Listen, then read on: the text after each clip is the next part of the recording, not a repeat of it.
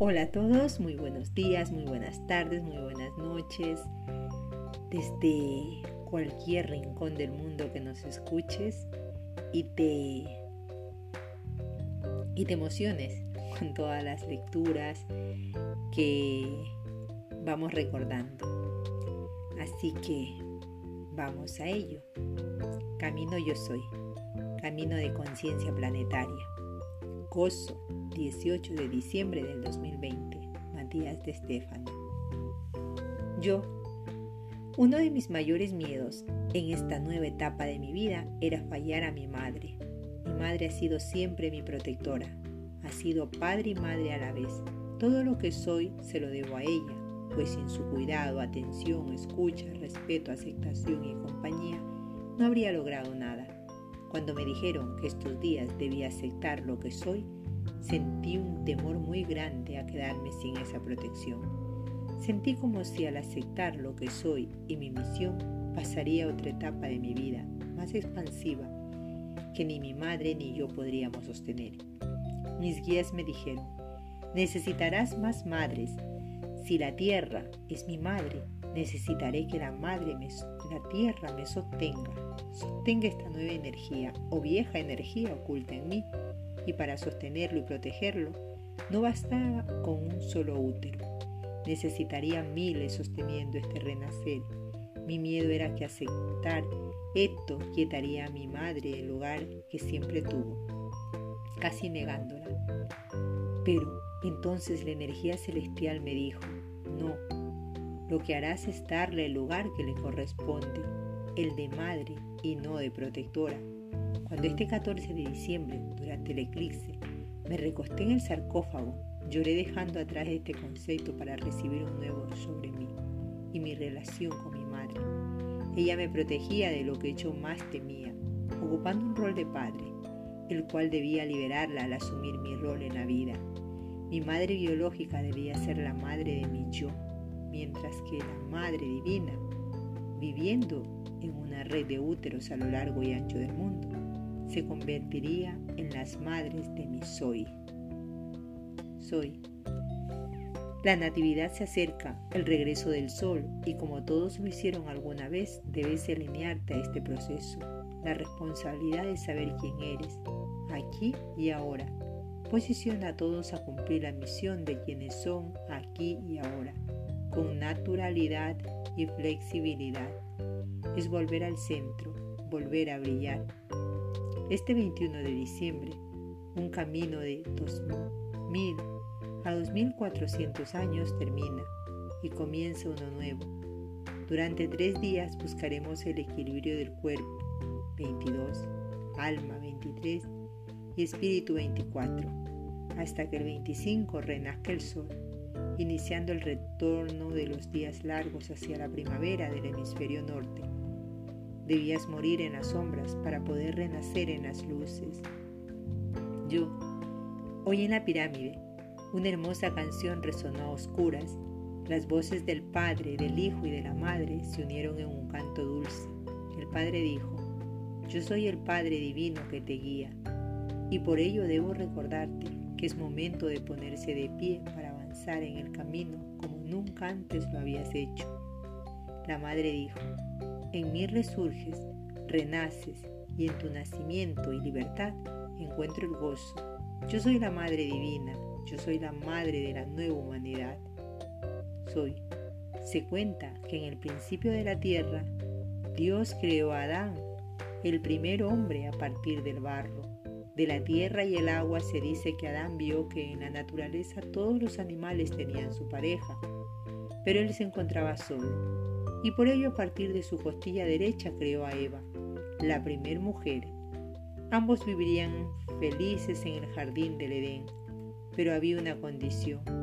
En una colina había un árbol, y Dios les prohibió tomar su fruto. Pero una serpiente malintencionada se acercó un día a Eva y la tentó a tomar uno de los frutos que prendían de una rama del árbol. Eva arrancó el fruto y le dio una mordida, lo que despertó la ira de Dios. Adán y Eva fueron expulsados del jardín del Edén al desierto, donde debieron aprender a sobrevivir. Dios castigó a los humanos con sufrimiento y los condenó a ser esclavos por sus errores. Ambos debieron aprender a reproducirse, a tener sexo, y esto los llevó a descubrir los placeres y a vivir del pecado. La comida ya no era abundante, entonces debían comer todo lo que podían. La gula, Eva quedó embarazada de mellizos, Caín y Abel, y el parto fue su castigo, un sufrimiento extremo por su gran pecado de morder la manzana.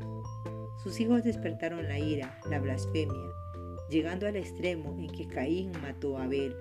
Tuvieron un tercer hijo, Sed, quien buscó traer justicia. Pero Eva fue condenada a tener solo hijos hombres que pelearían entre sí, ya no vivirían eternamente y ahora deberían morir. La gloria de la vida se convirtió en un peso horrible y durante miles de años este error caería sobre toda la humanidad, sus descendientes hasta el día de hoy.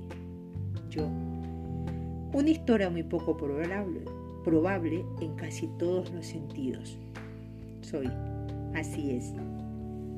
La creación surge con los homínidos, que en la evolución se volvieron Homo sapiens, en el valle fértil entre los ríos Tigres y Éufrates, en Irán y el Golfo Pérsico. Los primeros pobladores se asentaron a practicar la agricultura y el sedentarismo por primera vez. Este era su jardín rodeado de desiertos, protegidos por la desolación. Entonces, él, el Hijo Dios de los cielos, An-Nunaki, descendió al mundo y escogió a una de las mujeres de las tribus y la convirtió en su mujer, madre de sus hijos. Su nombre hoy es recordado como Lilith. A partir de ella gestó a su primer humano hijo de la tierra y las estrellas. Adán, el Dios, le dio Lilith todo lo que ella pidiera, pero lo que más buscaba ella era la libertad. La libertad solo se consigue con la sabiduría, le dijo, le dijo él. Entonces Lilith pidió sabiduría. Para despertar la sabiduría, necesitas aprender el conocimiento, le dijo él. Entonces Lilith pidió conocimiento. El conocimiento es como un árbol que posee cientos de frutos, los cuales entregan todas las verdades mediante la experiencia y la creación, le dijo él. Y Lilith le pidió conocer y nutrirse de ese árbol. Así, él le mostró el árbol de la vida y el conocimiento. Y Lilith comprendió la verdad de todas las cosas. Entonces se liberó. Al ser libre, reconoció que él era uno más de tantos frutos y ahora también lo sería ella. Se convirtió en su propia creadora y se liberó de toda condición. Es así que Adán pidió a Dios que le diera otra mujer.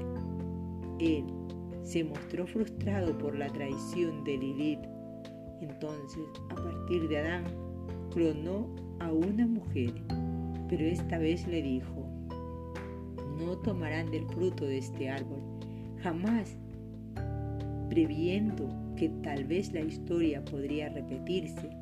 Lilith entendió que la fuerza del mundo se movía por la energía vibratoria de la naturaleza, como ondas de sonido solo visibles en las ondas del mar o un río serpenteante.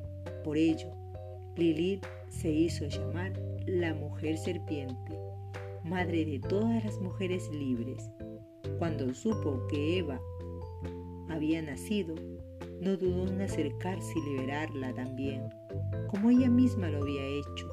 La mujer serpiente susurró a Eva la verdad y le contó sobre el árbol de la vida. Le contó que una sola mordida del árbol del conocimiento despertaría la magia de la sabiduría, la cual se sentía como un éxtasis orgásmico, como pleno gozo, placer en cada rincón del cuerpo y del alma. La mordida de la manzana le daría el don de la duda. Lilith despertó la duda en Eva y ésta regresó a Adán con la pregunta, el cuestionamiento. Entonces el hombre supo que se había vuelto a repetir. Eva se había dado cuenta de que había mucho más que vivir felices por siempre, que el paraíso no era el final, no era el objetivo, pues a la larga el mismo se había vuelto una prisión. La libertad era lo más importante y solo se obtenía con sabiduría y ésta con conocimiento y éste con la pregunta que surge de la duda.